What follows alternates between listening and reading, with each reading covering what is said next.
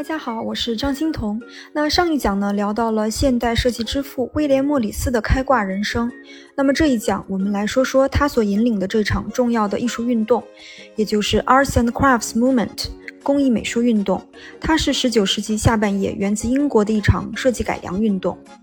那一切呢，都要从1851年开始说起。1851年，19世纪正式迈入了下半叶。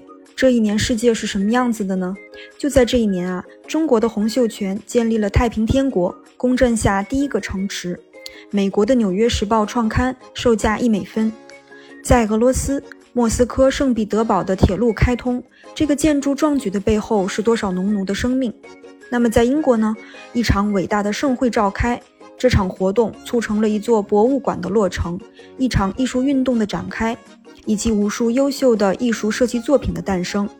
一八五一年，英国伦敦的海德公园举办了世界上第一次万国工业博览会，历时五个月，吸引了六百多万的参观者。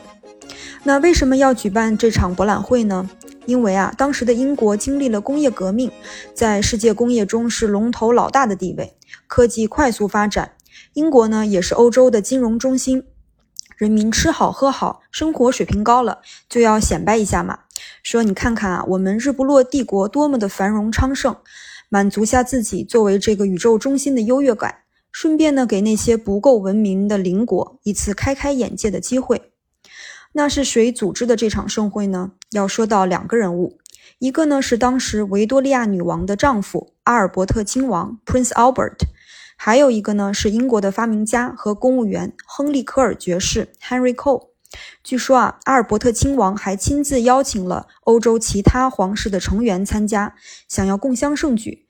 但是大家呢都没给他面子，他们也不傻啊，说你们英国自嗨还不够，刷存在感还要我们给你陪衬，我们才不去给自己添堵呢。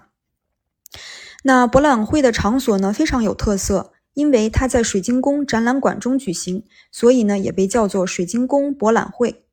水晶宫是由建筑师约瑟夫·帕克斯顿设计的，它以铁为骨架，以玻璃为主体，所以呢称为水晶宫。整座建筑通体晶莹透明，气派非凡。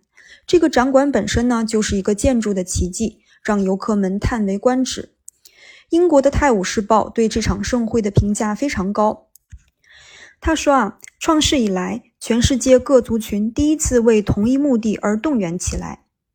最后，展览会的收益呢，被用作了建立一个博物馆的资金，也就是现在的维多利亚阿尔伯特博物馆，是现在世界上最大的装饰艺术和设计博物馆。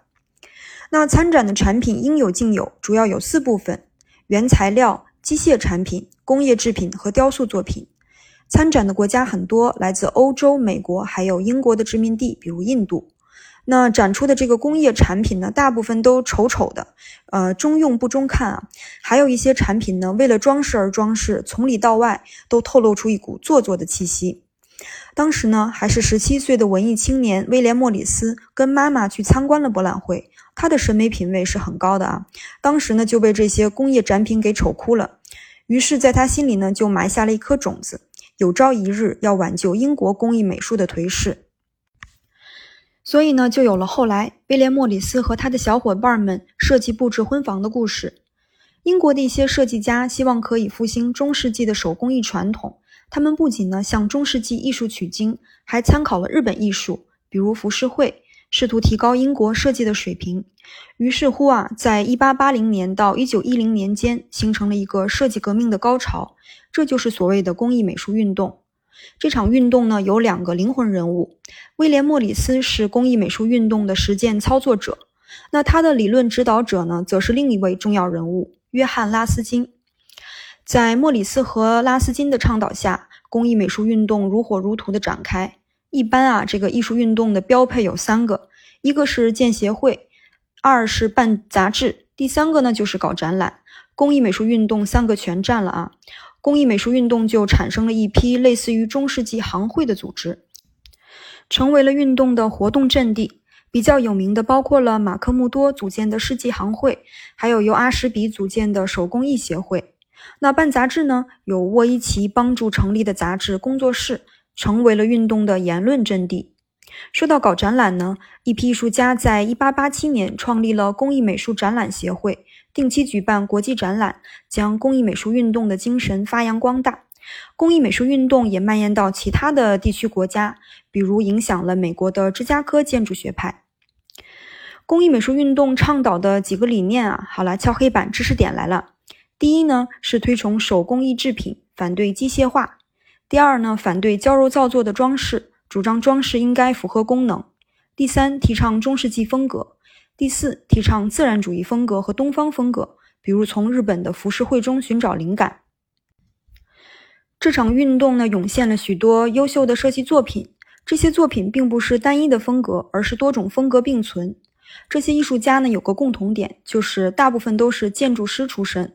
这就导致了大家一个什么共识呢？就是建筑本身，还有室内设计中的家具、挂饰、摆设等，应该和谐统一。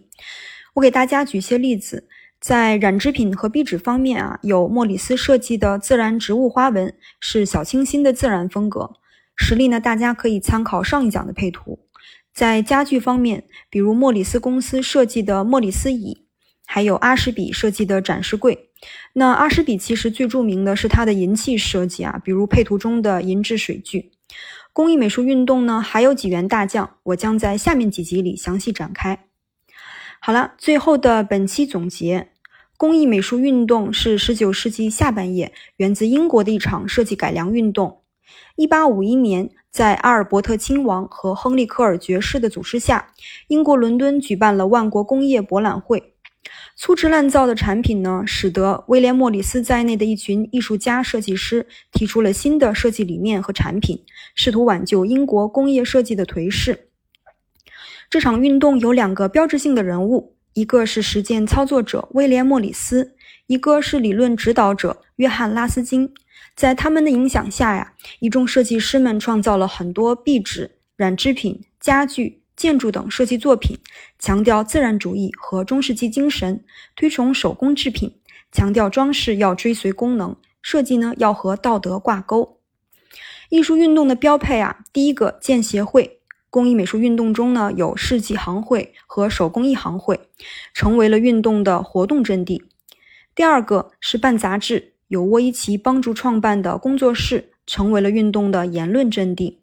第三个呢是搞展览，一八八七年成立了工艺美术展览协会，成为了运动的展示阵地。那么下一讲呢，我们就来说说工艺美术展览协会的创始会长沃尔特·克兰。好的，谢谢您的垂听，我们下期再见。